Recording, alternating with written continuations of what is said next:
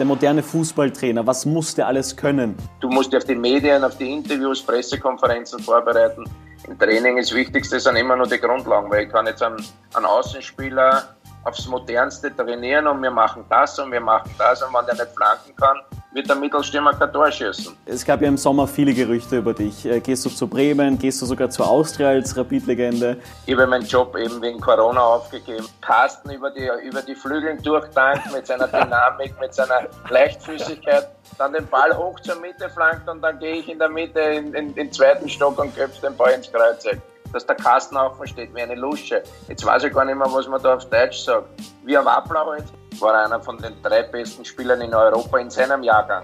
Und gleichzeitig, wenn es dann nicht so läuft, muss man vielleicht ein bisschen härter im Hintern treten wie ein anderer. Ich als Spieler war immer so, wenn ich mit einem Trainer ein super Verhältnis gehabt habe, für den bin ich durchs Feuer gegangen. Und du spielst heute gegen den schnellsten und gegen den schönsten Außenstürmer Europas. Ich habe noch nicht einmal ein Otto Rehagel begrüßt und sitze schon wieder im Flieger heim. Keine Chance junge Spieler 2022, jetzt noch nicht die Messi, sondern nicht die Suarez. Was sagst du zu so einer Aussage? Kann man ehrlich genug zu ehrlich ja, sein? Da bin ich lieber als Trainer nicht so erfolgreich und bin so wie ich bin, ehrlich und so. Da möchte ich mich nicht verändern.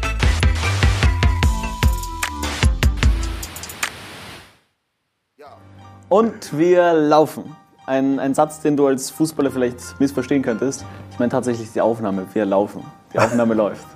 Ja. Findest du, dass ich wenig gelaufen bin? Du bist tatsächlich gelaufen jetzt in der Corona-Zeit. Ja. Läufst du noch immer? Ja, muss ja. was tun. Aber auch davor. Weil ja. musst ja. Doch. Wirklich? Ja. Okay. Es wird immer zwar schwieriger, aber ich gehe laufen. Ich werde es auch laufen, interessiert aber keinen. Und dementsprechend herzlich willkommen mit einem plumpen Anfangsgag und herzlich willkommen zu einer Jubiläumsfolge. Von My Podcasten. Folge Nummer 5 mit Kevin Pitychev, das, das bin ich. Mit Fußballgott Carsten Janker. Hallo. Ähm, lieber Carsten, es sind triste Zeiten. Es ist vor allem sehr, sehr kalt da draußen. Die Leute brauchen es gemütlicher.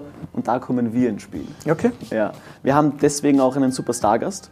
Ein Stargast, der nicht nur für sein Tor gegen die Schweden bekannt ist, sondern auch ähm, für einen Disput mit Oli Kahn und für viele gute Sprüche. Ja, nicht nur das. Ich glaube auch dafür bekannt, dass er über 100 Länderspiele hat ne? und Rekordnationalspieler ist. Ja. Also ich, äh, der, der, dem Andi Herzog macht schon viel mehr aus. Ja, und er war eigentlich auch ein sehr, sehr, nicht eigentlich, er war ein sehr guter Spieler. Da hat, da hat der Trainer da beim, beim Duell gegen, gegen Bremen, hat der Bayern-Trainer oft einmal gesagt, für Andi vielleicht einmal besonders Wert legen und Acht legen. Ja, das auf jeden Fall, aber es gab natürlich auch immer diese, diese, diesen Reiz von dem Spiel Bremen gegen, gegen Bayern durch Lemke und Hoeneß. Äh, und es waren halt immer besondere Spiele, also immer eine sehr gute Stimmung.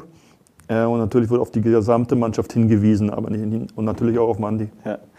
Ihr habt zur gleichen Zeit gekickt. Der Andi ist ein bisschen älter als du. Ähm, ihr habt auch zwei gleiche Vereine in eurem Lebenslauf, habt aber nie miteinander gespielt. Das wäre ja wahrscheinlich eine gute Kombi gewesen. Ist sich leider nie ausgegangen. Also der Andi ist zum Beispiel von Bayern ist er weggegangen und ich bin gekommen.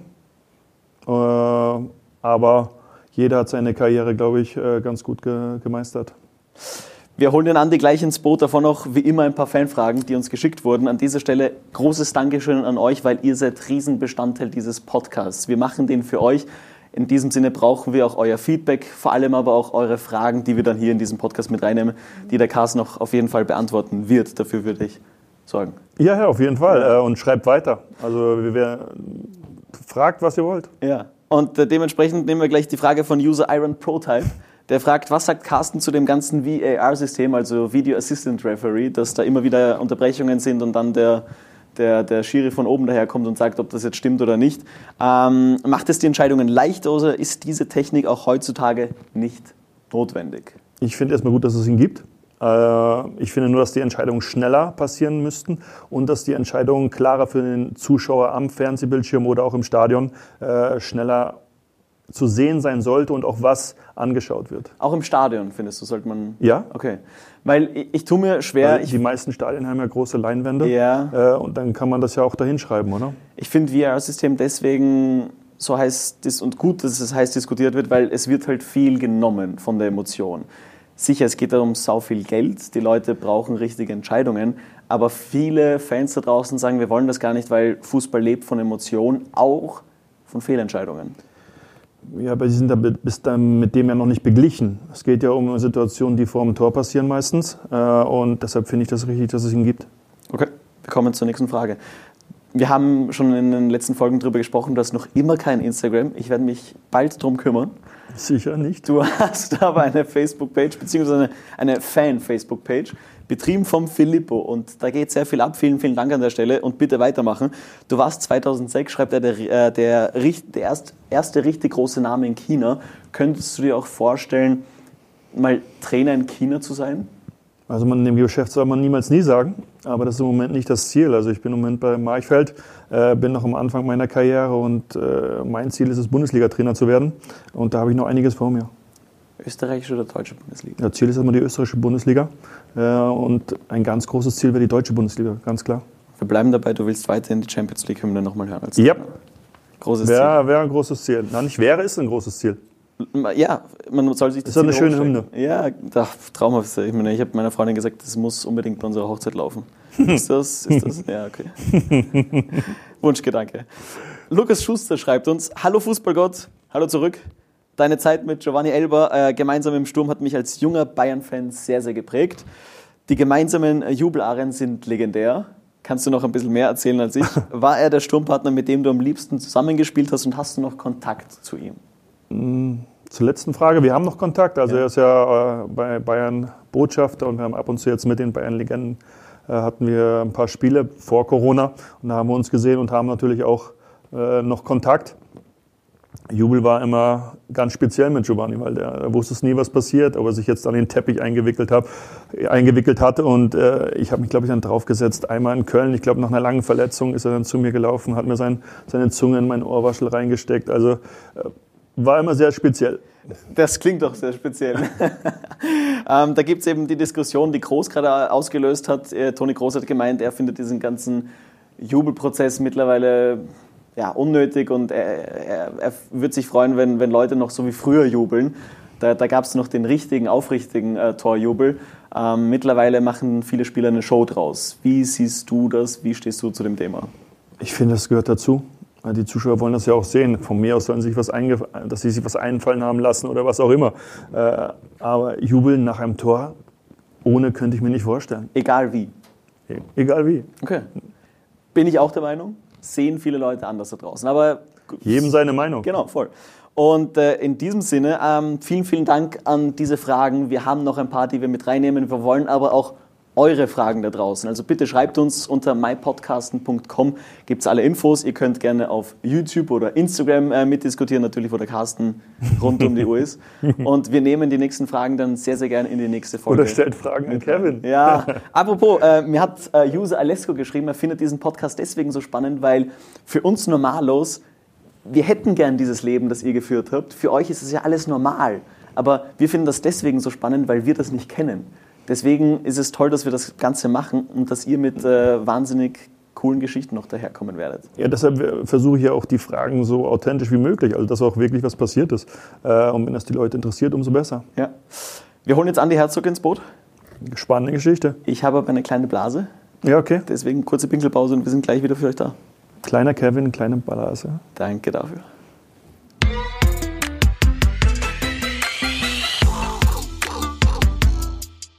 Wir sind zurück, Folge Nummer 5 mit unserem Sagas, mit Rekordnationalspieler Andy Herzog, äh, Sprücheklopfer Nummer 1. Wir werden viel davon heute noch äh, Neues mitbekommen. Ähm, Andi, vielen Dank, dass du dir die Zeit genommen hast. Wir haben heute ein spannendes Thema, äh, das dich auch als Trainer betrifft und euch als Trainer betrifft. Bevor wir aber äh, starten und in das Thema reinhüpfen, ganz kurz für alle Zuhörer, weil es gibt viele, die jetzt äh, behaupten werden, ja, ja, die haben ja den Alex Christian eigentlich eingeladen, das ist gar nicht der Andi Herzog. Für diejenigen, die das glauben, wir haben auch auf YouTube und auf mypodcasten.com den Beweis, dass es nicht Imitator Alex Christian ist, sondern das Original Andy Herzog. Vielen Dank. Herzlich willkommen, Andi. Ja, hallo, sehr gerne. Grüß euch, hallo. Wie, wie läuft es bei dir? Weil ich habe jetzt äh, das Spiel letztens äh, Salzburg gegen die Bayern gesehen, da warst du Co-Kommentator. Äh, reizt sich das gerade mehr als das Trainerdasein oder, oder würdest du bald lieber mal wieder trainieren? Nein, das Trainerdasein ist natürlich schon eine große Herausforderung und ein Riesenspaß.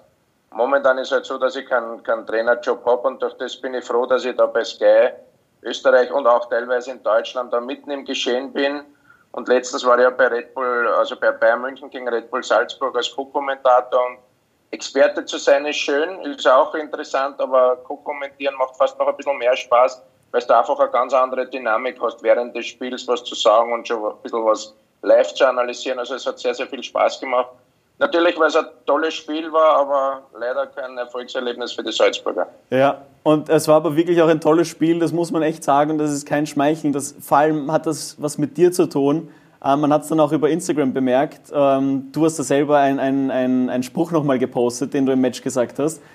Der Andi hat sehr, sehr viel äh, lustige Sprüche ausgelassen. Zum Beispiel, dass, wenn er den Neuer hinter sich hätte, auch er noch Libero spielen könnte. Ja, war, war schon, schon genial, oder? Der Manuel, was Ja, es ist schon, es ist schon Wahnsinn. Nicht? Also ich denke, dass beide Mannschaften gut gespielt haben, aber der Neuer macht den Unterschied aus. Wenn ein Salzburger Stürmer auf ihn zuläuft, hat er so viele Gedanken und denkt eigentlich schon, konzentriert sich nicht auf das, was er machen soll, sondern du denkst einfach, scheiße, jetzt steht der Neuer vor mir. Und wenn du so denkst, hast du schon verloren. Nicht? Und ja. da habe ich gesagt, na, mit Neuer hinter mir könnt sogar ich jetzt in meiner Verfassung noch Innenverteidiger spielen und wir würden das Spiel nicht verlieren, weil allein aufs Tor laufen würden es bei mir auch die Aber wer, wer war es zu deiner Zeit, wo du gesagt hast, der, bei dem Torhüter, da muss ich besonders gut schießen? Ja, Oliver Kahn war klar. Frank Rost war beim Training bei Werder Bremen eine Riesenherausforderung. Also wir haben uns wirklich oft nach dem Training nur eine Stunde nachher haben wir draußen geschossen und der war ja ein Wahnsinniger, ja. der wollte kein Tor kriegen. Und da habe ich mich schon richtig, richtig, äh, also die Bälle perfekt treffen müssen, sonst hast du keine Chance gehabt. Und das ist halt schon ein, ein Spaß und trotzdem auch eine Herausforderung, eine richtige. Aber es bringt dich halt auch weiter, finde ich. Also, weil du halt dich noch mehr anstrengen musst. Wir haben mit dem Olli einen gehabt. Ich weiß auch, dass der Rosti sehr gut war. Äh, es bringt dich ja als Spieler weiter. Weil du immer am Limit Absolut. Musst. Ja, und das, das Training ist vorbei und jetzt kannst du natürlich sagen, okay, wir machen uns noch ein bisschen einen Spaß. Aber wenn du so einen wahnsinnigen Tor hast und du willst ihm ja hin und wieder bezwingen, damit du ihn halt nachher ein bisschen verarschen kannst, aber, aber die waren halt schon, die jeden Schuss hingeschmissen ins Kreuzeck, ganz brach in die Ecke und das war halt, da hat man den Ehrgeiz von ihnen gesehen und die stachelt dich dann natürlich auch an und durch das war es jetzt nach dem Training Spaß, aber gleichzeitig auch eine, eine gewisse Weiterentwicklung. Ja.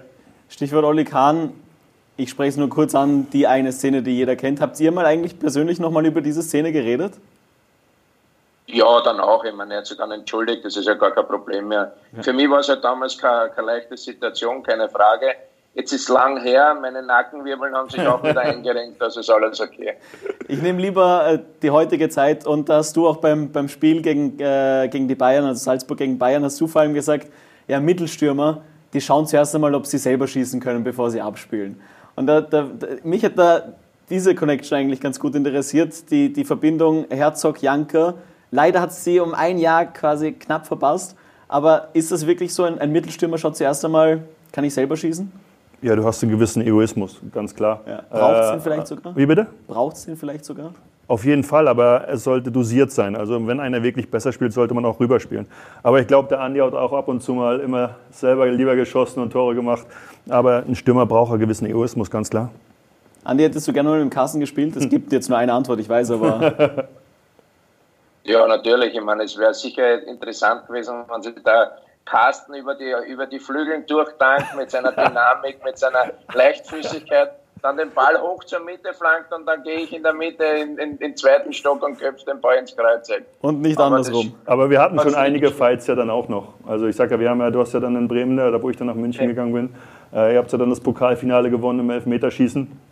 Aber wir hatten immer klasse Spieler, glaube ich. Werder Bremen gegen Bayern war immer schon eine klasse Spieler. Absolut, war mit die Highlights der Saison und der Carsten war halt schon ein, ein klassischer Mittelstürmer, torgefährlich aber so wie er gesagt hat, mit Giovanni Elber natürlich noch ein Südamerikaner an seiner Seite, wo er schon auch viele Tore vorbereitet hat, mannschaftsdienlich gespilt hat.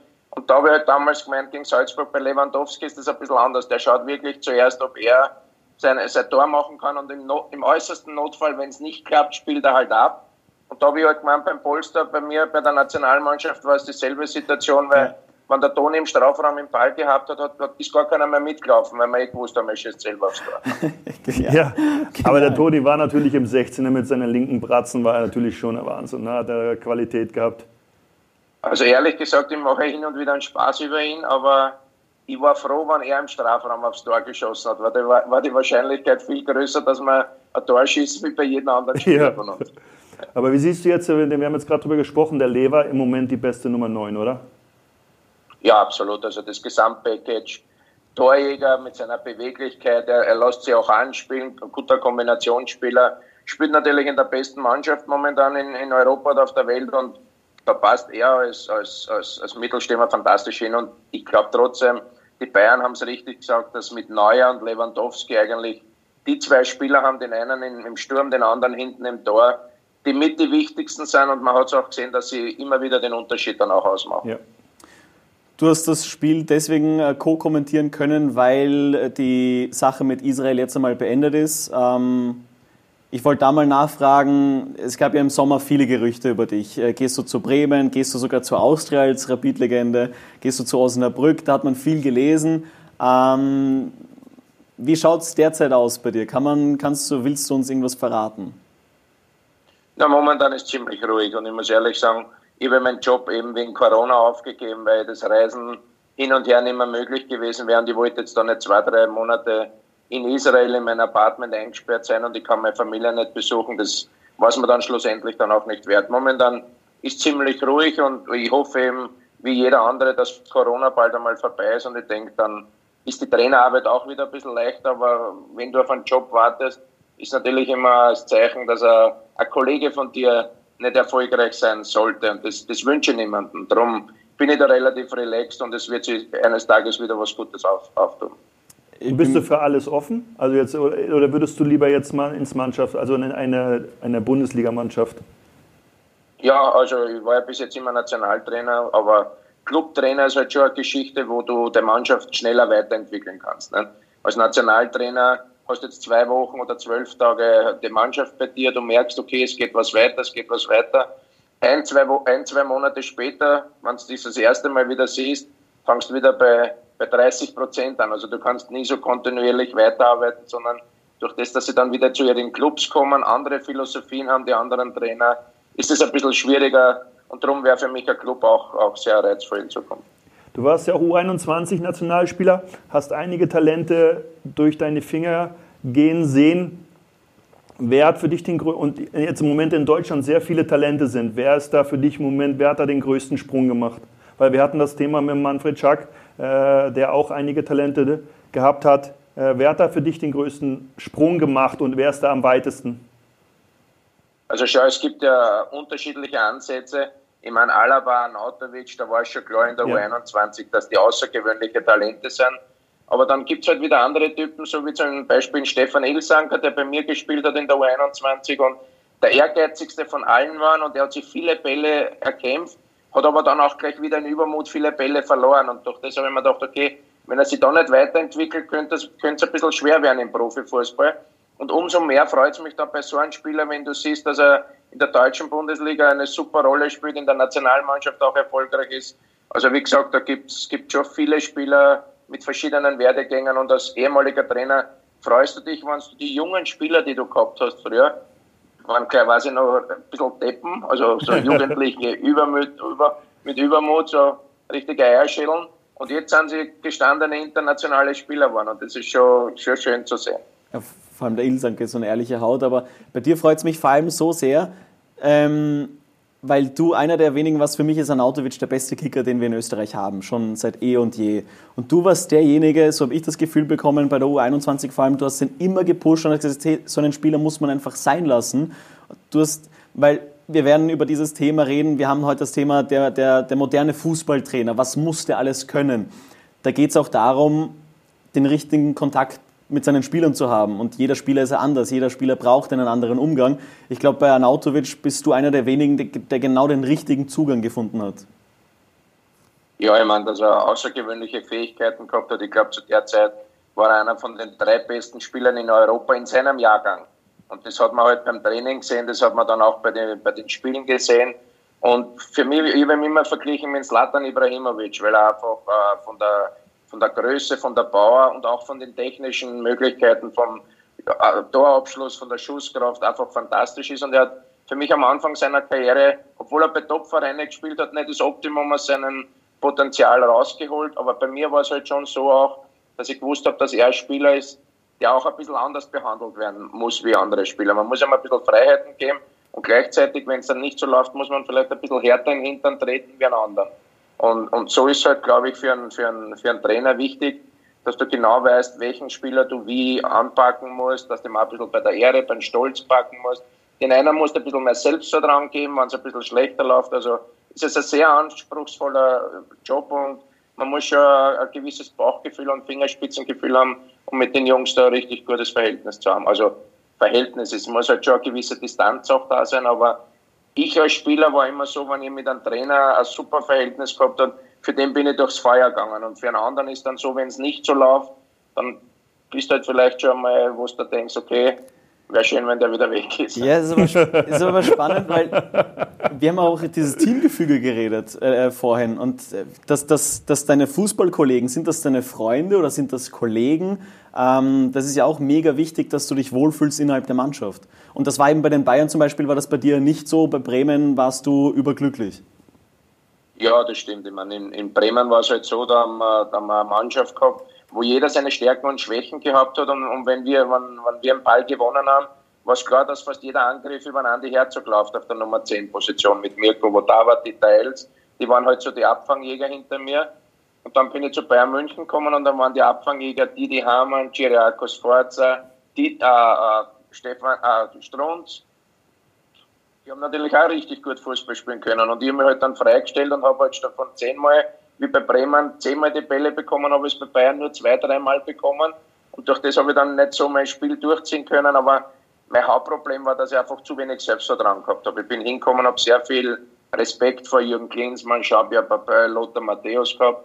Und das war am Anfang, da habe ich nicht so mit meinen Qualitäten gespielt, da war ich ein bisschen zu verhalten da, da, bist du ein bisschen anders, habe ich das Gefühl, weil du gesagt hast, hey, das sind ja auch alles nur Fußballer. Ähm, da komme ich rein in die Kabine und, und wir wollen alle das Gleiche erreichen und du warst jetzt nicht sonderlich nervös, hast du gesagt. Das, das, stimmt, das, stimmt nicht ganz. Also wenn du dann, dann schon reingehst und dann ist der Lothar und der Cleansy, die schon Weltmeister ja, geworden ist, hast du einen gewissen Respekt. Ich habe gesagt, ich habe es einfacher gehabt, weil ich mit dem Didi Hamann und mit dem Christian Nährlinger in den U-Mannschaften zusammengespielt habe. Aber du gehst natürlich mit Respekt, aber irgendwann musst du es ja ablegen. Und ich hatte ja auch genug Zeit. Ich hatte ja nicht so viel Zeit. Ich bin ja eigentlich als sehr junger Spieler und Andi war gestanden und von ihm haben sie mehr Leistung, glaube ich, erwartet als von mir. Also ich konnte mich einleben. Du und äh, weil wir vorhin über Israel gesprochen haben, ich spreche es nur ganz kurz an, Markus Rogan, was, was, was ist da passiert? Ja, das weiß ich nicht. Ich war ja dann immer dabei. Ich kann nur sagen, dass ich mit Markus einen, einen Mentaltrainer gehabt hat, der extrem akribisch gearbeitet hat mit wahnsinnig viel äh, Leidenschaft, auch mit Euphorie und Emotion. Also man hat sofort bemerkt, dass er vorher Einzelsportler war und wie er dann in das Teamgefüge reingekommen ist und mit dieser Energie in einer Mannschaft vor wichtigen Spielen, das hat er schon sehr genossen. Natürlich ist er ein extravaganter, extravaganter Kerl und hat auch seine, seine Sachen gemacht, aber im Großen und Ganzen hat er für uns einen super Job gemacht den kleinen Ausraster, klein kann man jetzt nicht sagen, aber Nein. dass er dann mit Corona heimgeflogen ist, habe ich damals schon kommentiert. Da habe ich gesagt, da hat er sicherlich mehr aufs Herz gehört, dass er zu seinen kleinen Söhnen schnell heimkommt, als dass er das Hirn einschaltet, das halt richtig gefährlich ist für die anderen Menschen. Aber im Großen und Ganzen, ich habe mir zu seiner aktiven Karriere nicht so gut gekannt. Jetzt danach habe ich ihn als Menschen auch kennengelernt und er ist schon anders, als als er damals in der Öffentlichkeit nicht nur dargestellt war, sondern wie sich er auch verhalten hat, glaube ich sogar absichtlich. Und damit schließen wir jetzt das Thema Israel ab. Ähm, wir, wir kommen zum Thema. Nein, nicht abschließen, aber äh, es ist halt schon, also Israel ist ja schon eine andere Kultur und so. Wie, insgesamt hat dir doch der Job schon da auch Spaß gemacht, oder? Na, es war super. Also ich würde sofort wieder machen, keine Frage. Es ist natürlich am Anfang schwierig, weil mit meiner Vorgeschichte, wo ich die einzige, also ich war mit meinem Gegentreffer 2001 verhindert, dass Israel zum ersten Mal für eine WM qualifizieren kann. Jetzt war ich bei der, bei der Ankunft natürlich der Buhmann Nummer 1 Nationaltrainer und habe halt dann mit meiner offenen, teilweise auch lustigen Art dann versucht, es ihnen klarzumachen, dass mein, mein Ziel ist, hart zu arbeiten und vielleicht dem Land wieder die Möglichkeit äh, zu geben, dass wir uns einmal dafür qualifizieren. Und im Endeffekt haben wir es nicht geschafft, aber ich glaube, mit meiner Art zu arbeiten und auch mit dem was ich vom, vom, vom spielerischen Seite weitergebracht habe, habe ich schon jetzt ein, eine gute Reputation in Israel. Ich weiß ja nicht, ob du das als Deutscher kennst, aber du musst dir das mal auf YouTube anschauen, weil von dem Spiel, von dem Freistoß allein, das war, was da alles passiert ist. Und dann gab es den Hans Huber, ähm, der, der das Spiel kommentiert hat und währenddessen mit Tomaten und Orangen, glaube ich, beworfen wurde und der ja. gesagt hat, ja, ich, ich weiß, das interessiert jetzt daheim nicht, aber ich protokolliere das gerade. Ich, ich muss es protokollieren, ich werde gerade beworfen, weil Andi Herzog das Tor gemacht hat und weil die sich halt aufgeregt haben. Aber also... Live und ich werde gerade platsch von einer Orange getroffen. Du hast richtig in Einschlag gehört. Ich meine, uns Spielern war das natürlich wurscht. Wir haben auch zwei Kämpfe gehabt am Spielfeld. Da muss sich der Hans auch ein bisschen durchsetzen. das war legendär. Ähm, Andi, Zeit ist Geld. Geld ist in Zeiten von Corona knapp. Wir kommen ins Thema rein, weil das Thema ist wirklich spannend. Es ist nämlich der moderne Fußballtrainer äh, in der heutigen Zeit. Die erste Frage an euch beide. Was muss ein Trainer heutzutage alles können? Weil er muss anscheinend ziemlich viel können. Carsten. Ja, es ist schon extrem. Also, na, mach Carsten, jetzt. Na, Andi, geht na, schon. Du na, du bist der Gast. Du bist der Gast. Du bist schon länger, du bist schon länger dabei. na, also ich, ich denke, dass, der, dass der, der Job von einem, von einem Trainer schon um einiges anspruchsvoller geworden ist als noch vor, vor 20, 30 Jahren. Und darum ist es umso wichtiger, dass du einen guten Betreuerstab rund um dich hast, wo du auch auf gewisse Sachen delegieren kannst, weil wenn man davon ausgeht, dass man bei einem Topverein Trainer ist, hast du die tägliche Arbeit mit deinen Spielern, den Umgang, du musst mit ihnen viel sprechen, du musst dich auf die Medien, auf die Interviews, Pressekonferenzen vorbereiten und dann Training auf den Gegner, aufs nächste Spiel. Also es ist extrem umfangreich und du musst von überall, äh, überall deine Qualitäten haben. Also heutzutage als, als, als Trainer musst du ein guter Moderator sein, dass du davon mit den Spielern einen richtigen Umgang findest, wenn einmal ein, ein Superstar nicht spielt oder zu wenig äh, Einsatzzeiten kriegt, muss das auch halbwegs vernünftig erklären, auch wenn das mit das Schwerste ist. Und dann kommt natürlich auch das, die, das, die, die Überzeugung dazu, dass, dass die Spieler merken, hallo, der Trainer, der weiß wirklich, wovon er spricht, der kann das mit uns umsetzen und wir gehen seinen Weg 100 Prozent mit und, und wollen auch erfolgreich sein. Also eine Kombination aus Fachwissen, aber natürlich auch aus menschlicher Führungsqualität ist heutzutage das Wichtigste kann ich, mich ja, kann ich mich nur anschließen. Aber es ist ja jetzt nicht, du hast jetzt nur die Mannschaft. Wie du halt gesagt hast, du brauchst eine Staff, die musst du ja auch noch coachen. Dann hast du noch der, der, den Verein musst du auch noch coachen, dass sie mit dir den Weg gehen. Ja. Dann haben, musst du auch noch die Presse coachen. Also es ist halt schon sehr umfangreich geworden. Und man muss halt schauen, was kann ich abgeben. Aber ganz wichtig ist, äh, ist, ist, die Kommunikation und auch die Teamfähigkeit äh, und der Umgang mit den Spielern. Wenn du die Spieler nicht dabei hast, bist du am Arsch. Wir haben in der Eins möchte ich schon noch sagen, eins möchte ich kurz nur. Es ist natürlich schon wichtig, dass du heutzutage taktisch sehr, sehr viel drauf hast. Aber ich glaube, man kann auch im Fußball ein bisschen überkomplizieren. Und da kommt mir das momentan gerade ein bisschen so vor, dass wenn du schlau über Fußball redest, dass viele glauben, okay, na, der ist ein super Trainer, aber ob das dann die Mannschaft so aufnimmt, ob das wirklich umsetzbar ist, ist wieder für mich das zweite Paar Schuhe. Also da die richtige Mischung äh, zu finden, ist, ist sicherlich das, das Wichtigste heutzutage. Du hast ja ganz andere Möglichkeiten, auch vom Anschauen her. Und ich sage halt, da musst du halt auch herausfiltern, was ist wichtig, um die Mannschaft besser zu machen. Nicht um irgendwas zu erzählen, sondern die, die Einfachheit ist, glaube ich, immer zwar immer noch das Schwierigste, aber wir sollten einfach bleiben. Und Fußball sollte auch immer noch Spaß machen. Richtig. Ich habe ja beim Match ganz gut zugehört bei Bayern gegen Salzburg. Da hast du ja auch gesagt, äh, Du bist ein Trainer, der lieber offensiv spielen lässt und dieses taktische Geplänkel, das zu viel manchmal wird, das, das lässt du dann auch gern sein. Naja, es, es gehört dazu. Fußball ist teilweise auch wie ein Schachspiel, aber wenn ich höre, dass du nur guter Trainer bist, wenn du pro Spiel deine, äh, dein System oder deine Formation drei, viermal umstellen kannst oder fünfmal, weil dann bist du ein variabler Trainer. In einem Moment einmal, dann hast du aber das System, das Startsystem nicht so gut hinbekommen, dass die Mannschaft da erfolgreich sein kann. Ne? Und ich glaube schon, mit jeder Umstellung dauert es eine Zeit lang für die Mannschaft, bis sie sich wieder während des Spiels daran gewöhnt hat. Und das sind dann Minuten, wo du auch Spiele verlieren kannst. Ne? Ja, wobei da werden jetzt andere sagen, gut, du gehst mit deiner Einstellung rein, aber wenn du merkst, die bringt nichts, dann musst du halt vielleicht deine Taktik ändern. Richtig, es ist ganz klar, man muss natürlich schnell Entscheidungen treffen und vielleicht ein bisschen äh, was verändern, Kleinigkeiten verändern. Aber wenn ich vier, fünf Mal das dann verändern muss, dann bin ich eigentlich immer nur der, der reagiert und nicht der, der agiert, die Mannschaft, die das Tempo und den, den Spielrhythmus vorgibt. Das ist dann schon ein richtig schlechtes Zeichen. Ne? Wir, wir haben in der Redaktion zehn Eigenschaften aufgeschrieben, die wir gern mit euch durchgehen würden, was ein Trainer alles machen muss oder was der alles können muss. Ich würde die gern mit euch durchgehen. Bevor wir das aber machen, eine ganz kurze Frage, weil ich da zwei junge Trainer habe. Ja, ich habe jung gesagt. Ähm, Danke. Ja, ja, das ging vor allem in deine Richtung. Ja. Jung aus, ja, ja, ja. Ist aber nur wegen den hochmodernen Ohrwaschen. Ja, jetzt bist du ein super Trainer. Ähm, es gibt da, ist es ein Trend, ist es Zufall, ist es Marketing, äh, vielleicht auch, äh, steckt auch Marketing vielleicht dahinter, dass immer mehr junge Trainer ins Geschäft kommen, dass es gar nicht mehr diese viel älteren Trainer gibt, die, die vielleicht angeblich mehr Erfahrung haben und mehr Routine? Na, es ist schon eine, eine Mischung aus, aus, Erfahrung, aber trotzdem noch den Ehrgeiz. Ne? Die kann man schon vorstellen, wenn du ein gewisses Alter hast und warst schon bei sieben, acht Vereinen, ist es vielleicht schon irgendwie leichte Abnutzungserscheinungen. Und ein junger Trainer, der vielleicht weniger Erfahrungen hat, aber sich tagtäglich nur mit Fußball beschäftigt, das hat auch seine Vorteile. Also ich, man kann jetzt nicht sagen, dass ein junger Trainer, der halt gerade aufstrebend ist und der extrem ehrgeizig, das Bessere ist, oder ein erfahrener Trainer, der halt auch ein, ein riesen Bauchgefühl hat und immer wieder gute Entscheidungen trifft. Also es ist sehr, sehr schwer zu sagen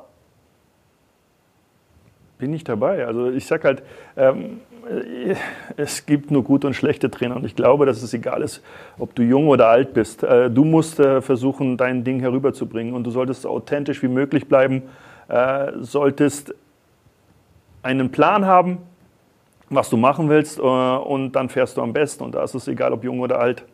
Ist es auch wurscht, dass man vielleicht einmal nicht Fußballprofi war, weil es gibt Beispiele wie Maurizio Sari, der Ex-Banker war, oder, oder ein Rene Maric, der mittlerweile äh, bei Marco Rose äh, Assistant Coach ist, bei, bei Gladbach, bei, den, bei, den, bei Salzburg groß geworden ist. Ein, ein Typ, der über Fußball geblockt hat, ein, äh, Analysen immer wieder geschrieben hat online und dadurch einen Job im Profigeschäft bekommen hat. Das ist so wie bei Moneyball, der Film mit Brad Pitt, den, den wir, glaube ich, alle kennen, dass mittlerweile diese mathematischen Formeln und, und Statistiken auch sehr, sehr viel wert sind. Wie wichtig ist Analyse und, und muss man unbedingt auch wirklich Fußballprofi gewesen sein, um Trainer zu sein? Weil es gab ja immer die Trainer, die halt Fußballprofis waren und dann halt Trainer wurden. Diese? Nein, ich, ich würde sagen, es ist nicht unbedingt notwendig. Es ist natürlich schon ein gewisser Vorteil, wenn du gewisse Situationen als ehemaliger Spieler schon erlebt hast mit Umgang mit einem Trainer oder wo du dir dann denkst, ja, so würde ich als Trainer jetzt nicht auftreten. Das ist ein gewisser Erfahrungsvorteil. Auf der anderen Seite gibt es natürlich auch Junge, die dann schon mit 20, 22 als Trainer anfangen und, und, und jahrelang dann so mit, mit, wie Nagelsmann vielleicht mit 30, 35 dann schon auch als Trainer gewisse Erfahrungen haben. Ich denke einfach, dass die Leidenschaft und die, die, die Freude an der Arbeit haben muss, das, ist, das zählt als ehemaliger Spieler genauso wie als junger Trainer. Und wichtig ist, so wie wir zuerst schon besprochen haben, dass du einfach die, die richtige Mischung findest aus, aus, aus, aus fachlichem Wissen, dass du der Mannschaft was vorgibst, sie überzeugen kannst. Menschenführung ist ganz, ganz wichtig. Und da muss natürlich auch das Gespür haben, was braucht meine Mannschaft gerade, nicht überfordern mit gewissen Sachen und äh, das, das ändert nichts da. Wir haben eben, eben diese Begriffe und ihr nehmt es eben schon viel vorweg. Wir haben da viele Begriffe, über die wir jetzt genauer sprechen werden. Das, der erste Punkt ist eben dieses ganzheitliche Denken. Es gibt mittlerweile bei den großen Vereinen, erste, zweite Liga und in, in den größeren Ligen noch weiter drunter noch, viele Coach für viele spezifische Angelegenheiten. Es gibt einen Mentalcoach, einen Fitnesscoach äh, und so weiter und so fort. Aber im Endeffekt muss ja der Trainer alles mitentscheiden. Wir haben vorhin darüber gesprochen, als Co-Trainer bei Rapid hast du viel Überblick gehabt, aber trotzdem noch einmal, du, warst, du, du sagst selbst, du warst nicht Trainer, es ist nochmal was ganz was anderes. Du hast ja nicht die Endentscheidung. Also du musst ja dafür gerade stehen. Wenn du zum Beispiel etwas abgibst, zum Beispiel äh, ein Beispiel, das Konditionstraining äh, soll ja Fitnesstrainer einen Plan machen. Dann bist du ja dafür trotzdem zuständig, dass die Mannschaft den, den Fitnesszustand hat.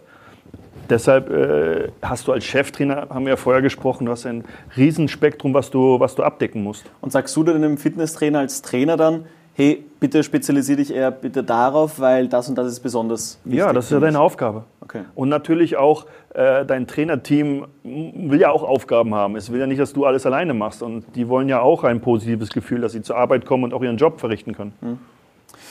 Der zweite Punkt wäre für. Ja, Andi auch noch Fragen, oder? Ja, Andi. Gibt's ja nicht. Also ich würde nur ein kleines, kleines Beispiel von, von meiner eigenen Erfahrung erzählen als, als Cheftrainer oder als Assistenztrainer bei Jürgen Klinsmann.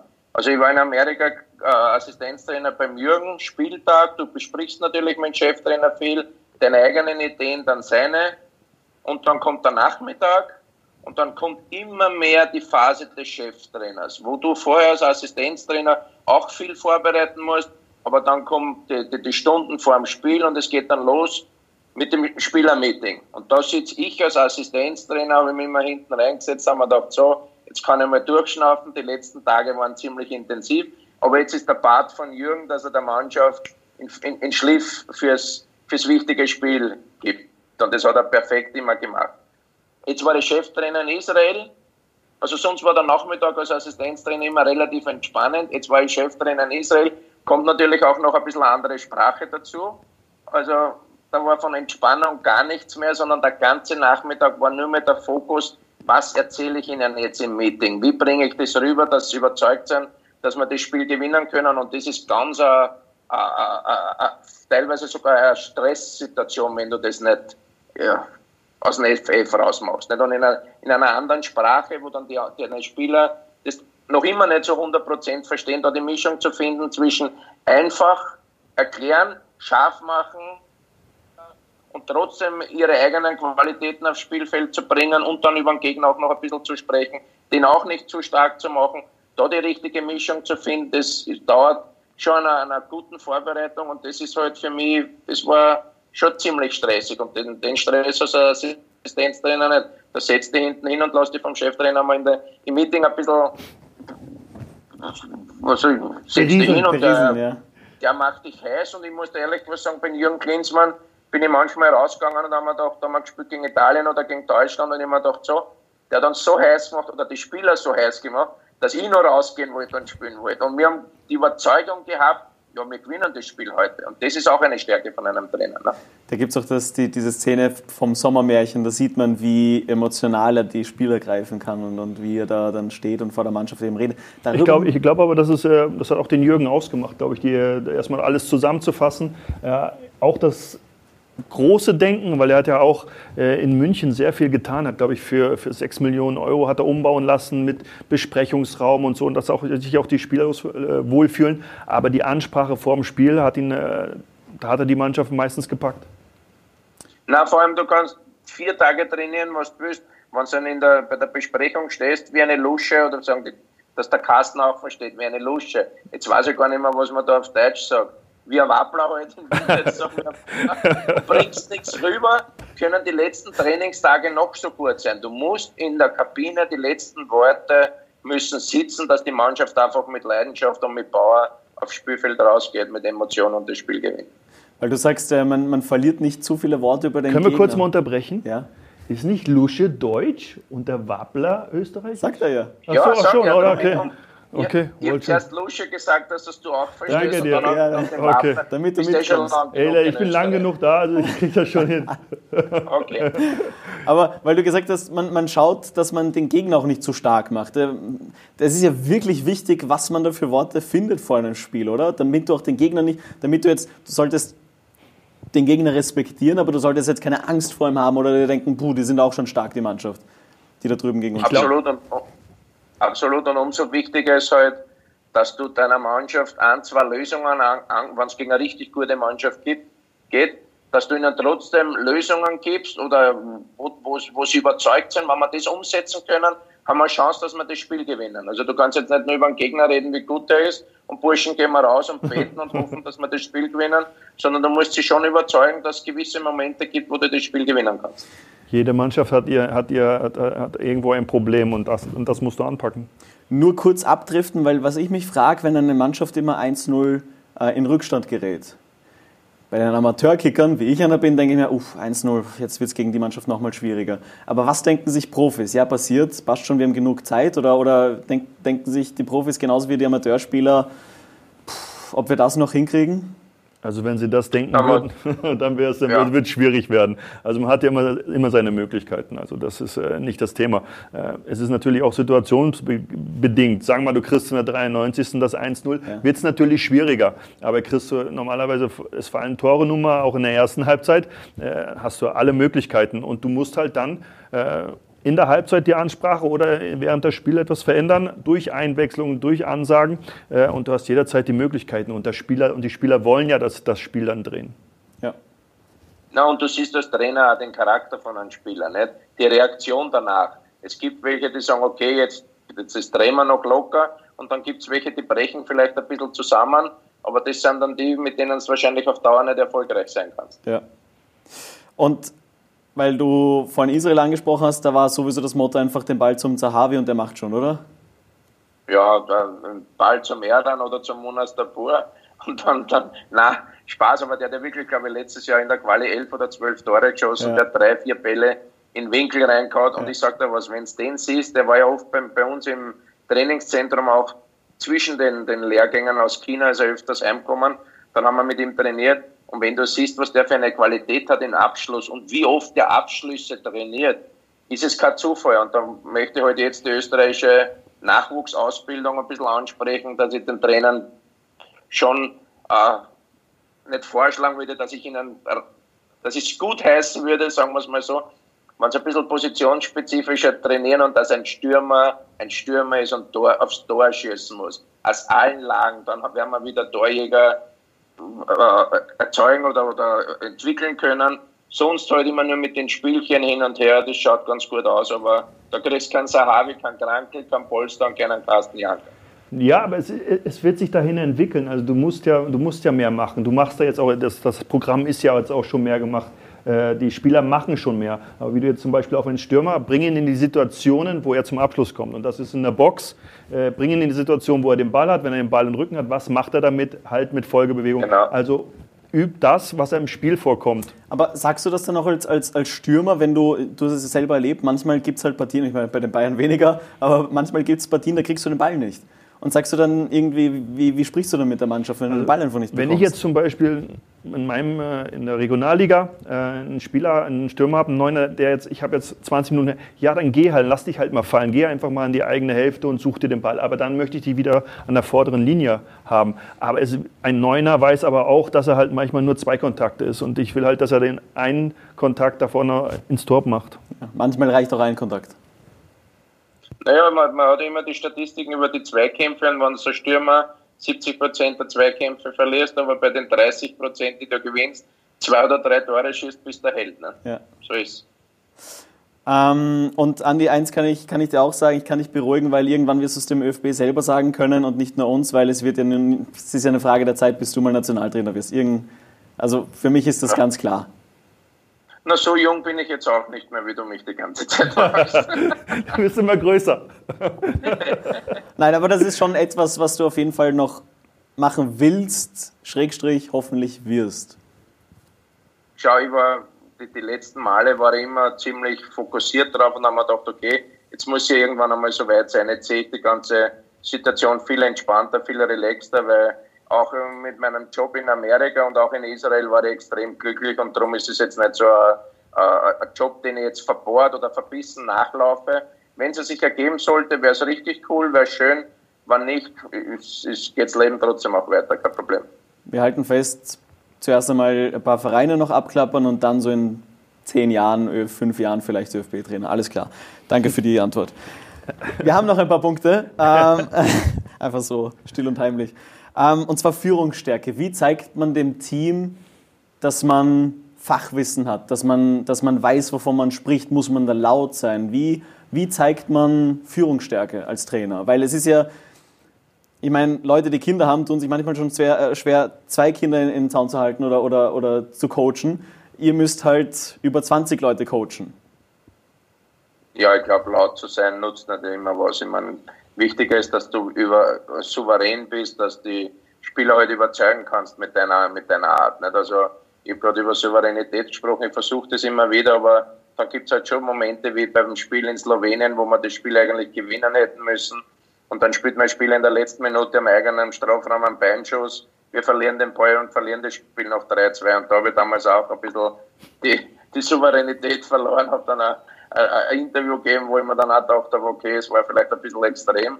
Wobei ich sagen muss, in Israel hat mir das extrem geholfen, weil da haben die Leute gesehen, hey, das ist ein Ausländer, aber so eine Leidenschaft für unser Nationalteam haben anscheinend die, die Trainer davor nie gehabt. Aber das ist halt, äh, ich habe das jetzt nicht irgendwie gespielt, sondern das war einfach so, wie es in mir drinnen war. Und ich glaube, das ist auch ein wichtiger Punkt. Du musst einfach zu deiner Mannschaft und zu allen authentisch bleiben. Weil wenn du da irgendwas vorspielst, hast du auf Dauer auch verloren. Das ist, ich nehme, ich ziehe den Punkt jetzt vor, Authentizität. Wie bleibt man, man, man, ihr habt das schon heute ein paar Mal gesagt, man muss authentisch bleiben. Ja. Ist es so schwer, authentisch zu bleiben in dem Business? Manchmal ist es schwer, aber ich denke mal, dass es, äh, die Spieler merken das, wenn du was vorspielst. Also du sollst auch Scheiße sagen, wenn es Scheiße ist. Du musst nicht schreien, bin ich, aber wenn, wenn es schlecht ist, dann ist es schlecht und das wollen auch die Spieler wissen. Aber du sollst natürlich auch, wenn was gut ist, sollst du auch loben. Also deshalb, äh, die Spieler merken das, wenn du irgendwas vorspielst. Wenn du keine Ahnung hast oder äh, ein Blender bist, das merken die Spieler. Und dann verlierst du die Spieler und dann bist du irgendwann weg. Der Andi grinst. Ja, gibt es nichts anzufügen. Wenn Spieler merken, dass du Blender bist, dann, dann hast du verloren. Und das spricht sich ja dann so schnell herum, dann kommst du vielleicht einmal zu einem neuen Verein und dann erwarten die den nicht als neuen Trainer, sondern schon gleich als Blender. Und das ist nicht lustig. du kannst gleich weiterfahren. ja. Ähm, wir kommen zu Punkt Nummer drei, äh, Teamfähigkeit. Wie wichtig ist das Mannschaftsgefüge? Wir haben schon ein bisschen ähm, angeschnitten, das Thema, dass es extrem wichtig ist. Glaube ich, wir haben vorhin noch, äh, bevor, vor dem Podcast, vor der Aufnahme noch drüber gesprochen. Ähm, haben wir das? Mein, Hobby, mein Hobbyverein macht wöchentlich Zoom-Calls, wo wir miteinander trainieren. Ähm, du hast deinem Team einen, einen Fitnessplan vorgegeben, so wie es halt ist heutzutage. Ähm, und wir haben darüber diskutiert, wie wichtig es ist, irgendwie, dass, dass die Mannschaft immer wieder Kontakt hat und dass die Mannschaft ein Gefüge hat, wo sich alle oder möglichst viele verstehen. Jetzt gibt es halt immer wieder Beispiele, wo man weiß, okay, das sind jetzt nicht die besten Freunde. Wie wichtig ist es, dass man, dass man mit seinen Fußballkollegen auch befreundet ist oder ein, ein gutes Gefüge hat? Naja, schau, also, dass ein Konkurrenzdenken da ist, das ist einmal ganz normal. Aber dass nicht der eine gegen einen anderen Hinterrucks irgendwas machen kann, das sprengt natürlich dann das, das, das Mannschaftsgefüge. Als Trainer musst du da schon sensibel sein. Wenn du was merkst, musst du schon ansprechen und da, da dazwischen gehen. Noch einfacher ist es natürlich, wenn es zwei, drei Leader in deiner Mannschaft hast, den Kapitän und einen anderen Spieler, die, die da die Arbeit teilweise auch abnehmen, nicht? weil die kriegen noch, noch, noch mehr mit. Die sind ja tagtäglich in der Kabine drinnen und wenn du da wirkliche Typen hast, die das gleich von Anfang an im Keim ersticken, hast du es als Trainer natürlich dann viel einfacher.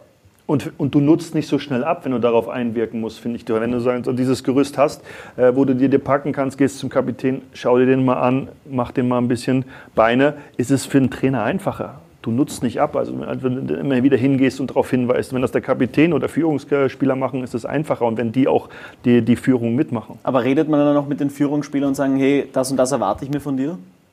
Absolut. Für das ist ja der Führungsspieler, für das ist ja der Kapitän. Der muss natürlich auch öfters einmal zu dir kommen, zum Trainer und sagen, pass auf Trainer, es schaut so und so aus in der Mannschaft wir, wir finden halt, das Training war jetzt nicht so optimal oder es ist ein bisschen zu viel, wir brauchen mehr Frische. Und, und das musst du dann auch von den, den, den Spielern die Freiheiten geben, dass sie sich auch da ein bisschen äußern können. Es kann natürlich nicht jeden Tag sein, dass die kommen und nur diskutieren wollen, weil das ist dann auch übertrieben. Aber man muss den Spielern gerade in der heutigen Zeit schon auch ein bisschen Freiheiten lassen, dass sie dann einmal kommen und sagen, Trainer, wir hätten da eine Idee, vielleicht könnte man das ein bisschen noch mit einbauen. Da finde ich absolut nichts dagegen. Was muss, was, wie sucht ihr euch die Führungsspieler aus? Oder sind die schon eh, wenn ihr im Verein ankommt, eh schon ziemlich klar, wer der Führungsspieler ist? Oder macht ihr euch dann nochmal euer eigenes Bild?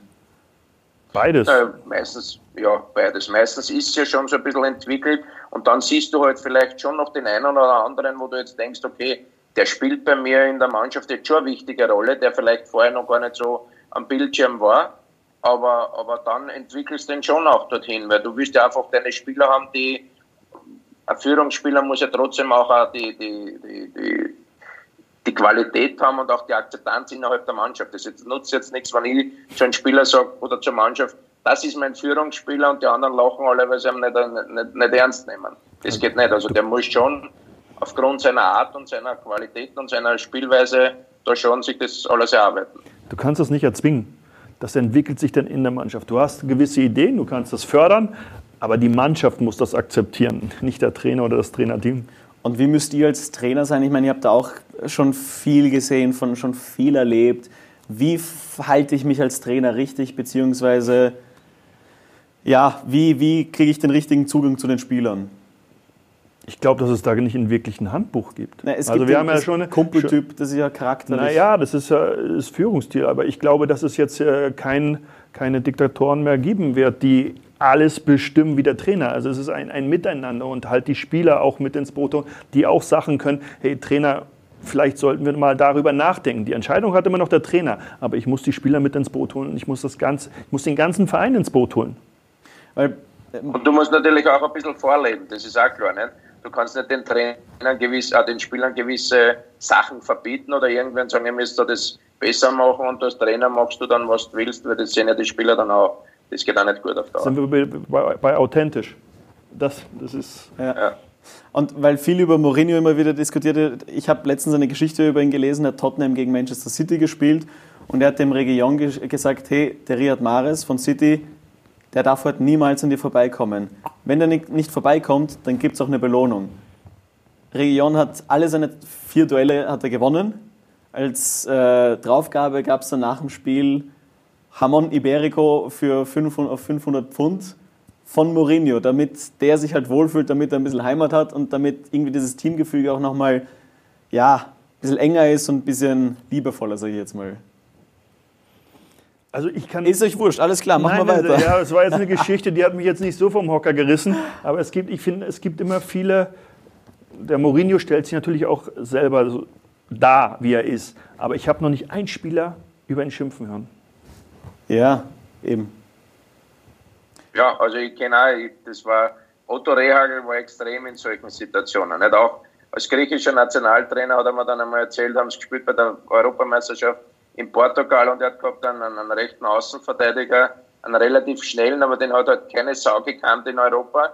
Dorosidis oder so ähnlich. Und der hat halt den Ronaldo beschatten müssen. Und bei der Besprechung hat der Otto gesagt, ah, pass auf, mein Junge, du spielst heute gegen den schnellsten und gegen den schönsten Außenstürmer Europas.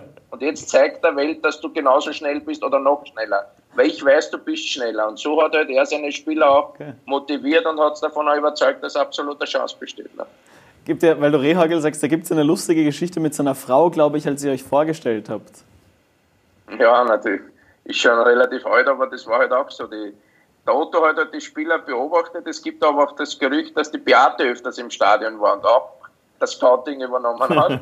aber im, im Endeffekt war es dann so, wenn ein gemeinsames Treffen war, so das erste Kennenlernen, war die Frau Rehagel auch öfters dabei und hat halt so ein bisschen den Charakter des Spielers durchleuchten wollen. Und mein erstes Treffen war bin ich von Wien nach Frankfurt geflogen und es hat geheißen, wir treffen uns in einem Hotel am Flughafen. Und ich gehe da so durch den Flughafen durch und auf einmal denke ich, das ist doch der Otto Rehagel, der da verkehrt zu mir steht. Und die Frau von ihm, die Beate, die ich damals noch nicht so gekannt habe, steht und schaut und sagt, schau mal Otto, das ist doch der Junge, ist das nicht der junge Wiener Andreas? Hallo Andreas. Und ich denke mir, dann musst hingehen und gebe ihr halt die Hand. Und sie nimmt meine Hand, schüttelt so und sagt, Junge, bist du schnell? Sage ich, na ja, der Schnellste bin ich nicht. Sie hat immer noch meine Hand, weißt Immer noch festgehalten. Ach so, bist du wenigstens kopfballstark? naja, stark bin ich auch nicht, weil man dachte, leck mich am Arsch. Ich habe noch nicht einmal ein, ich hab noch nicht einmal ein Otto Rehagel begrüßt und sitze schon wieder im Flieger heim. Keine Chance. Ja, Aber ist, hat ja gut funktioniert. Ja, ist ganz gut ausgegangen, finde ich. Schlussendlich hat es ganz gut funktioniert. Und ich war ehrlich, das waren halt so von ihr, glaube ich, so Testfragen, weißt du? Ich habe gewusst, ich bin Kopfballstark, aber ich habe halt ein bisschen. Hast du ein Kopfballtor gemacht in deiner Karriere? Ja, ein paar. Ja, ich glaube sogar eins gegen Oli Kahn, da war er aber noch in Karlsruhe. Okay. Drei, vier habe ich sicher gemacht. Da habe ich den Kopf zwar eingezogen, aber er ist mir trotzdem auf die Stirn gefallen dabei. Das Tor hat er sich anscheinend gemerkt. Ja, ja. die Kopftore waren nicht so. Ähm, wir haben den vierten Punkt, beziehungsweise mittlerweile den fünften, Kommunikationsfähigkeit. Darüber haben wir eh schon gesprochen. Wie spricht man die Mannschaft richtig an? Ähm, ich, ich finde eben, das ist bei dir vor allem, ich meine, den Carsten habe ich jetzt ein, zweimal erlebt als Trainer. Ähm, bei dir bekommt man es durch Instagram ein bisschen mit, dass du so eine ehrliche Haut bist und dass du einfach, das, das wurde dir manchmal sogar vorgeworfen, dass du zu ehrlich bist, auch zu den Spielern und zu allen, zu, zu, zu den Presse, Presseleuten. Was, Was sagst du zu so einer Aussage? Kann man ehrlich genug zu ehrlich ja. sein? Nein, ich muss ehrlich was sagen, da bin ich lieber als Trainer nicht so erfolgreich und bin so wie ich bin, ehrlich und so. Da möchte ich mich nicht verändern. Weißt ja. dass natürlich gewisse Situationen gibt, auch schwierige Situationen, wo man dann ein bisschen äh, was anders machen muss, was man vielleicht sich gerade denkt oder sich wünscht, ist einfach im Profisport so und das, das werde ich nicht ändern und das kann niemand ändern. Aber wie gesagt, ich glaube, die Kommunikation ist schon so, dass du einfach den Spielern ein gewisses Vertrauen schenken musst, dass du sagst, du kannst Fehler machen. Ich will halt nur, dass du dein Bestes versuchst, dann ist alles kein Problem. Ne? Ja, aber wie gibt man den Spielern das Gefühl, weil der Kimmich hat erzählt, als Carlo Ancelotti Trainer bei den Bayern war, ist er nach Hause gefahren und dachte sich, dadurch, dass er kein Vertrauen bekommen hat, hat er sich gedacht, mache ich hier eigentlich das Richtige? Ein Kimmich. Ja, ja, das war ja noch in der, in der Anfangszeit. Und dann äh, haderst du natürlich mit dir selber und du willst, du hast ja das Ziel, immer zu spielen. Und, und Ancelotti hat jetzt in, in, Kimmich nicht das gesehen, was wir jetzt sehen in diesen absoluten Leader. Und da machst du dir als Spieler natürlich Gedanken. Es ist natürlich aber auch wichtig für, für den Ancelotti gewesen, wäre wichtig gewesen, ihn da wieder zurückzuholen. Aber ich sage ja, du als Trainer siehst du ja nicht immer alles richtig. Du hast vielleicht einen Spieler gesehen, den du nicht auf dieser Position oder in dieser Rolle gesehen hast, sich aber dann irgendwann dahin entwickelt. Hättest du dir gewünscht, bei den Bayern zum Beispiel mehr Sicherheit, mehr Vertrauen zu bekommen? Nein, ich muss sagen, da war ja der Otto Rehagel auch mein Trainer und ich habe von ihm zu viel, äh, nicht Sicherheit, aber zu viel Nähe bekommen, weil es war halt schon was anderes, auch das Medienumfeld und so, es ist immer sehr, sehr viel in den Zeitungen gestanden. Jetzt hat er eigentlich niemanden vertraut, nur mir weil mich hat er schon drei Jahre aus Bremen gekannt, hat er gewusst, wenn er mir was erzählt. Ich erzähle es sicherlich nicht weiter. Und jetzt ist er eigentlich im Großen und Ganzen immer bei mir gestanden, hat nur mit mir gesprochen. Und das war für mich, für mein Standing innerhalb der Mannschaft auch nicht optimal, weil dann haben die Spieler auch schon gesagt, jetzt steht der Trainer wieder bei seinem Ziehsohn und hin und her. Und dann waren schon Situationen am Flughafen, wo der Otto wieder gekommen ist am Gepäcksförderbahn und hat geschaut, wo ich stehe und ich mir gedacht, du, jetzt kommt er schon wieder, ich will aber nicht mit ihm die ganze Zeit reden und bin ihm quasi so rund um das Förderband davon gelaufen. Hast du halt versteckt? ich wollte mich schon verstecken oder mit einem anderen Flugzeug fliegen. Nein, Spaß, aber das sind halt schon so Momente, wo du auch, wenn du es am Anfang gar nicht mitkriegst, du sprichst einfach mit dem Trainer und er tauscht sich mit dir aus über ganz andere Dinge, aber der Rest der Mannschaft denkt sich dann vielleicht über was sprechen die schon wieder oder ist, ist, halt, ist halt schwierig. Ne? Wir haben vorhin über Felix Magath gesprochen und damit zum nächsten Punkt, weil der, der heißt Innovationsfähigkeit. Ähm, Magath war eher ein Trainer, der sehr altmodisch war und mit Medizinbällen, glaube ich, gearbeitet hat, dass, dass man da immer wieder rauf und runter gegangen ist. Ich weiß jetzt nicht, wie der Rehagel gearbeitet hat, aber mittlerweile hat sich auch irgendwie so ein Trend durchgesetzt, dass man immer innovativer wird, dass man sich immer wieder was Neues überlegt. Ähm, du hast mit dem Willi Ruttensteiner lang zusammengearbeitet, im, sehr, sehr oft zusammengearbeitet. Ich glaube, der Willi Ruttensteiner ist ja auch sehr, einer, der sehr viel auf, auf neue Trainingsmethoden setzt, oder? Was hast du alles da mitbekommen? Ja, na, man, man muss schon mit der Zeit auch gehen, aber ich glaube, man, man darf auf die Basics, auf die Grundlagen nicht vergessen. Im Training ist das Wichtigste sind immer nur die Grundlagen, weil ich kann jetzt einen, einen Außenspieler aufs Modernste trainieren und wir machen das und wir machen das und wenn der nicht flanken kann, wird der Mittelstürmer kein Tor schießen. Also es, man muss wie, wie überall die richtige Balance finden und ich bin schon einer, ich möchte schon ein, ein gewisses kreatives Training haben, ich möchte meine Spieler schon mental ein bisschen fordern, aber ich will nicht einen Vierlefanz drüber machen, wo halt viele jetzt äh, sich Gedanken machen, was könnte man noch in Fußball rein interpretieren. Jeder hat eine Idee und es gibt richtig gute Ideen, aber dann gibt es wieder Ideen, wo ich mir denke, mit dem Plätzchen brauche ich nicht, weil das werde ich als Spieler auch nicht wollen. Hast du irgendwelche Beispiele von uns vielleicht? Was, es früher, was, was früher nicht so gehandhabt wurde, wie früher halt auf keinen Fall trainiert wurde? Nein, ich weiß jetzt, jetzt auch vom okay. Athletiktraining und so. Also wir sind früher schon extrem viel gelaufen, wenn ich jetzt sehe, die, die, die Resistant-Bänder, diese Bungee-Bänder, wenn du da mit den Spielern ein bisschen arbeitest, das, das wirkt sich total positiv aus und das sind halt schon kräftezehrende Übungen, die aber auch Spaß machen. Da kannst du den Ball mit einsetzen und das sind halt so neumodische Geräte. Man ist ja nicht mehr neumodisch, aber im Vergleich zu uns vor 20, 30 Jahren, wo man sagt, da, da, da gibt es interessante Sachen und da gibt es viele Möglichkeiten, jetzt viele neue Sachen, aber mir gibt schon wieder zu viele neue Sachen, weil da ist hin und wieder Blödsinn auch dabei, meiner Meinung nach. Ich sage, du musst es ja wieder herausfiltern, was für dich, äh, was du denkst, genau. was, für, was für die Mannschaft am besten ist. Also unser Hobbyverein ist auch sehr, sehr innovativ. Wir trainieren mit dem Workout von Fitnessbloggerin Pamela Reif. Okay. Ja. Was auch immer. Ja, interessiert auch keinen Wurscht. Deswegen machen wir weiter mit dem letzten Punkt. äh, Und der heißt Trainer als Marke bzw. Brand. Julian Nagelsmann zum Beispiel, Leipzig-Coach, ist der erste Trainer in der deutschen Bundesliga oder generell, der einen, einen, Nike oder in der deutschen Bundesliga, der von Nike gesponsert wird, der von Nike äh, angezogen wird, der dann selbst sagt, hey, konzentriert euch nicht auf mein Anziehstil, ich bin kein Model, sondern Fußballtrainer. Ähm, der Klopp macht Werbung, der Mourinho macht Werbung. Ähm, auch vor allem der Trainer als Marke, ihr zwei seid eine Marke. Für einen Verein ist es ja nochmal positiver für die eigene Marke, wenn man sagen kann, Carsten Janker oder Andy Herzog ist unser Trainer.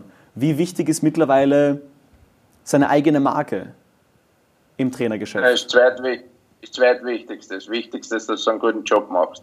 Also wenn du einen guten Job machst und der Erfolg ist da, ist es ganz klar, dass du natürlich dann auch viel, viel interessanter bist und du musst ja halt dann auch immer wieder beweisen und dass das eine dann mit dem anderen zwangsläufig irgendwie mal dazukommen kann, ist wichtig. Aber zuerst musst du mal beweisen, dass du einen guten Job machst, dass ich mir das halt auch verdiene. Und im heutigen Fußball, also mit, mit den Werbung und Marketing, das kann man sich gar nicht mehr wegdenken, weil durch das ist ja auch so viel Geld im Umlauf. Ja. Ich, ich, ich sehe, du, du, du, Ich gebe geb dem Andi vollkommen recht. Ja. Mach den Job erstmal, das andere kommt von alleine. Ja. Ist auch der richtige Ansatz, finde ich. Nur mittlerweile, du hast es gesagt, Andi, Marketing, Werbung ist mittlerweile auch halt sehr, sehr wichtig geworden. Ja, aber ich kann mich ja nicht schon vorher verkaufen, wie groß ich bin und ich habe nichts nichts geleistet. Also deshalb mach den Job, sei so erfolgreich wie möglich und, und dann musst du dich natürlich, das gehört dazu, gut verkaufen. Ja. Wir machen zum Abschluss eine kleine Weltreise mit dir, Andi, weil viele haben schon vergessen, du hast deine, deine Karriere in der MLS ausklingen lassen.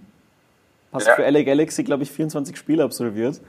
Ähm, und Weiß ich nicht mehr so genau. Ja, ich habe gegoogelt. Ich äh, hoffe, ich habe auch richtig gegoogelt. Aber wir haben schon öfter jetzt über die MLS gesprochen und ich habe das Gefühl, oder auch in der Redaktion haben wir ein bisschen das Gefühl, das ist mittlerweile so eine Ausbildungsliga geworden. Der Tajuri ist jetzt, ich meine, Tajuri von der Austria ist zu, zu New York gewechselt, aber sonst gibt es den Kai Wagner, der sich für den besten Links-Außenverteidiger hält, äh, den Deutschen. Ähm, Alfonso Davis kam aus der MLS. Du warst Co-Trainer ähm, äh, von den USA. Du wirst ein bisschen mehr sagen können, was, was, was die Qualität betrifft. Ja, die wird schon von Jahr zu Jahr besser. Klar. Erstens, was immer schon einmal da war, war in Amerika, wenn sie was nehmen, machen, machen sie es zu 100% professionell. Nicht? Am Anfang waren noch keine neuen Stadien. Da haben sie in die Footballstadien gespielt, da waren 12.000 oder 15.000 Zuschauer. In einem 80.000 dazu Stadion, dann kommt es natürlich nie so gut rüber. Mittlerweile haben fast alle eigene Fußballstadien, also keine Footballstadiums mehr, sondern Soccer-Stadiums. Und was der große Unterschied ist im Vergleich zu noch vor fünf, sechs Jahren, dass sie einfach Legionäre holen, junge aus Südamerika oder aus Europa, wo sie wissen, okay, die sind jetzt nicht die erste Kategorie. Früher war es ein Pirlo, ein Gerard, ein Lampard. Die haben das Spiel aber irgendwie natürlich mit klingenden Namen, aber auch irgendwie ver verlangsamt. Und jetzt sind viele Vereine draufgekommen, da hat vielleicht Atlanta United sogar begonnen, die haben so die zweite Kategorie aus Südamerika geholt.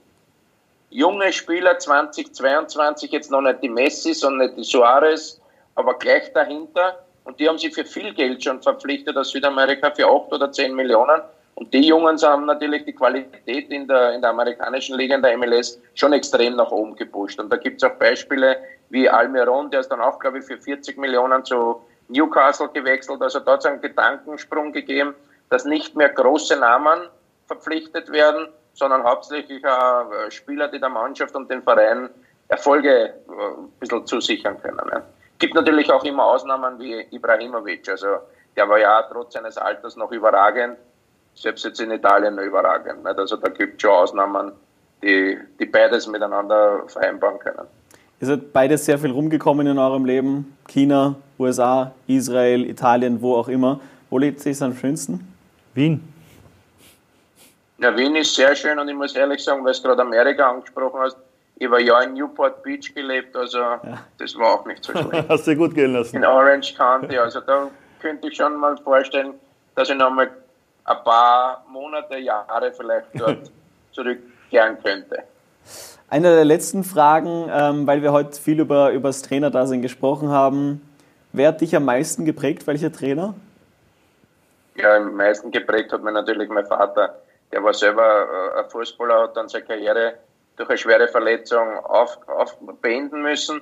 War dann in den Anfangsjahren mein Nachwuchstrainer, was natürlich auch nicht so einfach ist in manch, manchmal. Aber dann war einfach, ich habe im Großen und Ganzen extrem viel Glück gehabt mit meinen Trainern, weil jeder irgendwie, wow, Ernst Dokopil war bei Rapid, bin nicht in die Mannschaft reingekommen. Mein erstes Spiel bei der Wiener in der ersten Bundesliga, erste Besprechung war, hey Andi, ich kenne dich schon, Junge, ich kenne dich schon, da warst du ein kleines Kind bei der Admira im Nachwuchs. Da habe ich schon Spaß gehabt, wenn ich die Spielen gesehen habe. Und jetzt den gleichen Spaß möchte ich heute sehen bei dir. Ich habe mir gedacht, das gibt's ja nicht. Der Otto Baric hat immer gesagt, schauen Sie, musst du machen das, das, das. Und bei einem Fehler war es halt als Junge schwierig. Bei Wiener weniger Druck. Ich frei von der Leber weg spielen, aufspielen können. War dann nach drei oder vier Spielen schon in der Nationalmannschaft und darum war sicher der Ernst Ogobil für meine Karriere da, da was weiß ich, der Auslöser, sagen wir es mal so. Und dann Hans Krankel war wichtig die nächsten drei Jahre. Otto Rehagel, fantastischer Trainer. Also ich möchte nicht irgendwann vergessen, ich habe zwar viel vergessen, aber ja. zwischendurch, waren, zwischendurch waren natürlich ein paar, wo man sagt, okay, es geht halbwegs, höflich formuliert. Aber wie gesagt, im Großen und Ganzen war es war mit meinen Trainern schon relativ glücklich. Es ist natürlich auch einfacher, wenn du schon eine gewisse Qualität hast und immer spielst, bist ein wichtiger Spieler, als wenn du jetzt nicht die Qualität hast, Ersatzspieler bist und von Verein zu Verein hupfen musst. Ne? Ich habe noch eine persönliche Frage, die mich wirklich interessiert, weil, weil gerade sehr heiß diskutiert wird über den ÖFB. Äh, mit Franco Foda, er hat zwar die, die beste Punktestatistik, die, die glaube ich, je ein Trainer hatte vom ÖFB, aber der Fußball ist halt... Unspektakulär. Unspektakulär. 1, 2, 3. Wow. Aber was? nicht, nicht offensiv genug. Ja. Unspektakulär. Ja, danke. Unspektakulär. Bist du dabei. Das ist noch, ich finde das noch ähm, höflich und nett beschrieben. Ich, ich, ich glaube, vor allem mit den Spielern, die wir haben, die alle eher in ihren Vereinen offensiv spielen und wo ein Liner dann auch sagt, puh, ich muss halt im Team anders spielen, weil sonst kriege ich Ärger. Und wir haben aber eine Mannschaft, wo jeder quasi eher lieber pressen will. Der Trainer sagt dann aber, zuerst einmal muss hinten alles stehen. Und er hat ja Erfolg damit. Nur ich bin mir halt nicht sicher, ob vielleicht noch ein bisschen viel mehr möglich wäre. Jetzt kommen dann Gegner, die ein bisschen mehr drauf haben in, in der A-Liga. Ähm, ich glaube halt, ich sage jetzt ganz vorsichtig, mit dir wird das ein bisschen mehr Spaß machen zum Zuschauen. Ja, das heißt aber nicht, dass ich erfolgreich, äh, erfolgreich wäre. Fakt ist, ich, man muss ehrlich sein, der November-Lehrgang war jetzt zwar von den Ergebnissen auch okay, aber waren wirklich die Spiele nicht so interessant. Ich will jetzt auch nicht irgendwie einen Kollegen kritisieren in Franco, aber was er davor gemacht hat mit seiner Mannschaft. Also da waren teilweise schon Spiele so wie in Norwegen oder in Nordirland, wo das 60 Minuten extrem stark war. Also da muss man nicht nur kritisieren, sondern das muss man ehrlich anerkennen. Das November-Camp hat natürlich schon mal mit dem Luxemburg-Spiel da irgendwie komisch äh, gestartet, weil das war ein Länderspiel, das eigentlich keiner haben wollte, außer die Spieler, die einmal ein Länderspiel sammeln wollen. Ja. Das ist auch klar. Aber in der jetzigen Phase mit dem Corona und so, die Spiele, die Spieler, die so viele Spiele momentan haben, ist jetzt äh, äh, eine schwierige Phase gewesen und das hat man auch äh, in den Spielen gesehen. Also das war für einen Trainer sehr, sehr schwer. Weil du guckst als Spieler, du hast dann am nächsten Wochenende hast du ein Spitzenspiel und hast du äh, Champions League, dann wird es dann schon schwer. Ja, das verstehe ich nur. Ich finde es halt ein bisschen mühsam gerade zum Zuschauen. Aber ich kann das ja sagen, ich bin Deutscher, aber was wollt ihr? Lieber attraktiv spielen und nicht erfolgreich sein, oder was? Warum geht nicht beides? Ja, aber vielleicht muss sich das ja erst noch entwickeln und vielleicht kann er darauf aufbauen. Okay, ich gebe die Hoffnung nicht auf. Aber du, du hast schon recht, aber es haben natürlich auch zwei, drei wichtige Spieler gefehlt jetzt im November. Nicht Conny Leimer, Baumgartner, der Junge von Hoffenheim, den ich extrem stark finde nach vorne. Also ja. das ist schon. Da schon, Entschuldige, aber du hast mit dem Klinsmann trainiert und Klinsmanns Taktik war ja oft, das hat man bei, bei, bei Deutschland noch, glaube ich, gesagt, oder Sir Alex Ferguson, der, der immer gesagt hat, Hauptsache wir schießen immer ein Tor mehr. Und sicher, natürlich musst du, musst du aufpassen, dass, dass, du, dass du hinten gut stehst, aber bei dir brennt schon wieder, was ist? Was ist? Nein, ja, es, ist ja, es wurde immer, Österreich spielt super Fußball nach vorne, kommen aber nicht weiter. Jetzt seid, habt ihr einen, einen super Jahrgang und seid auch nicht zufrieden. Na, wir, hatten, wir hatten ja eine super Zeit, wo wir Pressing gespielt haben und das auch erfolgreich. Ihr seid jetzt auch erfolgreich. Es wird schon wieder kommen, macht da keine Sorgen. Ja, okay, lassen wir es gut sein. Andi, vielen, vielen, vielen Dank, dass du dir die Zeit genommen hast. Ähm, gesund bleiben Und ich hoffe, wir kriegen das vielleicht noch einmal hin, weil äh, ein paar neue Sprüche würden wir uns noch gern auf die Insta-Page Ja, dann gerne. schicken lassen. Andi, herzlichen Problem. Dank. Ja? Bleibst du? ja, gleichfalls. Ja, alles Gute. Alles schön, schönes Wochenende. Ciao. Danke, gleichfalls. Ciao.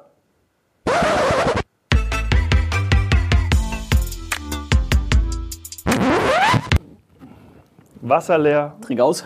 Nein, Wasser leer. Ja, Fertig für heute. fertig für heute.